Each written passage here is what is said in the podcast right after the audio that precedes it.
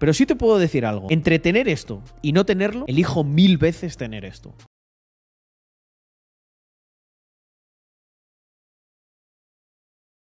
Hostia, ¿visteis Eso es el esto mercado, de, amigo. de- ¿Visteis esto de Ninja? Se tilteó muchísimo y... Se tilteó muchísimo y quitó todas las redes. Quitó todas las redes después de este vídeo. No, ver respuestas no. Bueno, da igual, lo vemos aquí.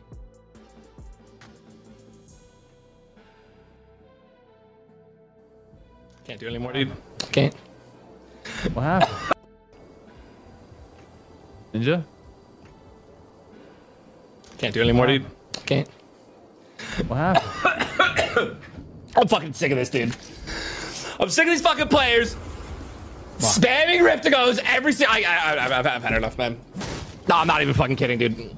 I've had enough. I can't even. I'm not even. I'm. I'm leaving. No way. I'm. I'm done. I'm done. In fact, I'm honestly, dude. I'm not even gonna. I'm not even gonna. I gotta take a break from streaming, dude. I'm gonna fucking. I'm gonna lose my fucking mind, bro. Le está dando un, un pequeño ataque de ansiedad, yo creo, ¿eh? I'm sorry, dude. I know that we're. I know we were supposed to play all day. I. I, I can't. It's all good, man. I'm sorry, dude. I, I'll I'll talk to you later, Seth. Chat. I don't know. I don't know when I'm gonna be live, man. I don't know where I'm gonna be live next, but I gotta. I gotta get off, man. Ninja?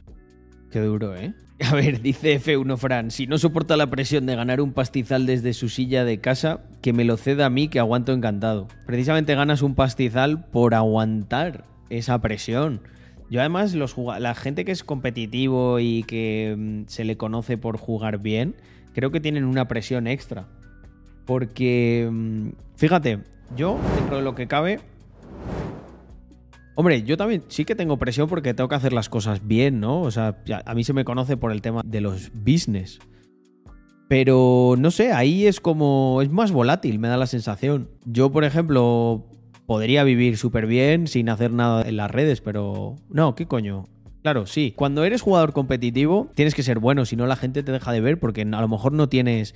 Yo no considero que Ninja tenga muchísimo carisma. Creo que la gente le veía porque era bueno. Es más, yo veía a Ninja cuando se supone que era el mejor y nunca vi nada, ni un just chatting, ni nada de él. Entonces yo creo que cuando tienes la presión de que tienes que ser bueno para ser relevante, sí que puedes acabar puedes acabar quemado. Lo dice Willy, acabó quemadísimo del Fortnite por eso, de tener que sacar una partida y que no salga. Claro, yo creo que en ese sentido, si tienes carisma y eres gracioso, es mucho más cómodo, porque imagínate, puedes perder la partida y te queda un vídeo de puta madre porque la gente se escojona contigo. Pero sin embargo, si eres jugador competitivo y un día pierdes, pierdes, pierdes, o tienes una mala racha, o empiezas a perder el toque. Mira, dice Chomin, eso pasaba mucho antes con los youtubers de COD. Tú mira, Toño, peor jugador de LOL de España y se gana la vida.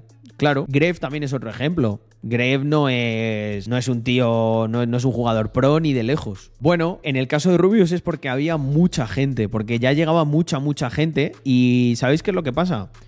Yo, por ejemplo, a mí personalmente no me agobia y no me molesta el estar con gente y que te saluden y esas cosas. A mí personalmente no. Siempre he sido muy abierto en ese sentido y me...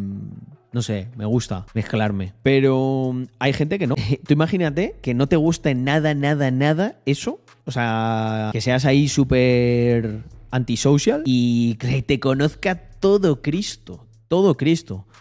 O, por ejemplo, también las audiencias que ellos tienen, que son niños, y los niños a veces son un poco maleducados. Yo, por ejemplo, esto me ha pasado con, con youtubers famosos comiendo, que a ellos lo que les molesta, por ejemplo, es que, imagínate, estás comiendo, y esto se lo he escuchado a varios, y la verdad que tienen, tienen razón, ¿no? Y que te llegue alguien y mientras estás comiendo, eh, no sé qué, una foto, tal. Es como, mira, te esperas a que termine de comer tal y luego ya cuando me vaya a ir o lo que sea me, las tiro. Pero claro, es que hay gente que, yo que sé, por ejemplo, una vez vi una situación que era estúpida, que era como, claro, a lo mejor los de la otra mesa terminan antes. Bueno, pues es que si quieres la foto te, te tendrás que esperar porque o esperas fuera una cosa así. Porque la verdad es, es un poco palo el que estés ahí comiendo y que alguien te interrumpa que no conoces de nada para hacer una foto, ¿sabes? En otro entorno a lo mejor no tanto, pero justo en una comida la verdad que es un poco violento. Consejos para conocer gente en Andorra que puedas dar. No sé, ser sociable. y no sé, y cuando haya algún evento, alguna cosa que te inviten, pues ir y relacionarte relacionarte bien. Puedes optar también por la técnica que yo hacía de pequeño. Hola, soy nuevo, no tengo amigos. Al final hice amigos. No es la mejor intro del mundo, pero me sirvió. Pues, Polp, consejo que te daría, que vayas buscando casa desde ya, que es bastante complicado. Que te tires a la piscina, vas a tener una sensación por dentro de, hostia, de dónde me estoy metiendo, tal, la tenemos todos, incluso aunque vengas con largo de dinero y no tengas ningún problema, impresiona pero que luego vas a sentir que eso te hace crecer mucho. Y además si vienes con novia y estás así en modo casero y tal, creo que es un país perfecto para eso. Perfecto. Yo a lo mejor si tuviese, no sé, 18 años o 20 o así, igual bajaba más a Barcelona de fiesta, alguna cosa así, pero el resto, de puta madre aquí. También, si tienes mucha pasta, te puedes subir a gente de Barcelona y haces tú las fiestas aquí. Y luego lo bueno es que cuando conoces a, a, gente de aquí, pues ya también puedes salir por aquí. No sé, está muy bien Andorra. La gente tiene una imagen muy distorsionada de cómo se vive aquí. Se piensan que venimos aquí como a escondernos, ¿no? Y que malvivimos y que bueno, que estamos aquí porque no nos queda otra para ahorrar en impuestos.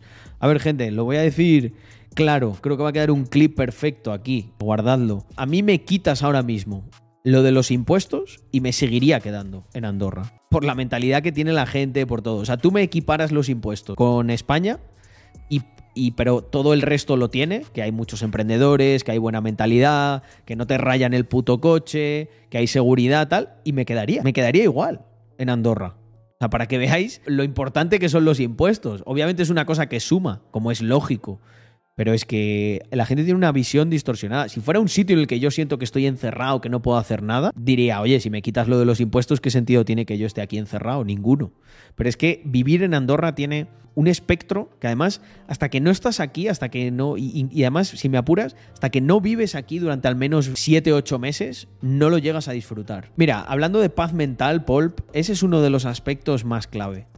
Yo todos los días, gente, Mira, aparezco por ahí, por esa puerta. La escena que me encuentro es a mi mujer sentada, tranquila, en pijama, con nuestro perrito, con un café, trabajando, haciendo sus cosas, tal.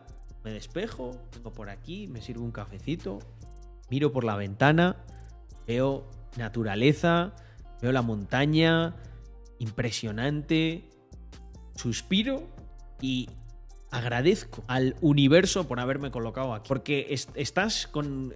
Tienes buen karma. Estás a gusto. Luego es curioso porque yo conecto con todos estos personajes a través de las redes y amo mi país, España. No os penséis que no. Es donde me crié, me encantaría que le fuera bien. Pero yo conecto con eso cuando quiero y desconecto cuando quiero. Yo cierro la pestaña de YouTube, cierro Twitter y eso desaparece. No lo tengo no lo tengo por aquí flotando. No sé cómo coño se llaman los ministros de aquí ni me interesan. No sé cuál es la última ley que van a hacer porque hacen muy poca, sí, la de Bitcoin, la de los, la de los activos digitales, la última ley de la, que, de la que me enteré y de la cual además agradezco que se hiciera. Es que no entendéis, no podéis entender lo que eso mentalmente este tipo de cosas es difícil de cuantificar, porque yo no te puedo decir, mira, con esto vas a ser un 80% más productivo. No te lo puedo cuantificar, pero sí te puedo decir algo. Entre tener esto y no tenerlo, elijo mil veces tener esto. Mil veces. ¿Por qué? Pues porque estás a gusto, porque estás bien, porque me cojo el coche y en 10 minutos estoy donde vive mi socio, voy curveando por una carretera con un Porsche y voy a hacer algo que me gusta, voy a, a, grabar la intro de un canal como el que tenemos, que está a punto de llegar a los mil suscriptores, ¿eh? Gente como este. Hostia, tenemos aquí uno bueno, ¿eh? Tenemos aquí uno bueno para reaccionar. Me lo voy a abrir porque yo creo que vamos a reaccionar a esto. Joder, es que me saltan estas cosas, no puedo, no puedo yo decir otra cosa. A ver, un segundo.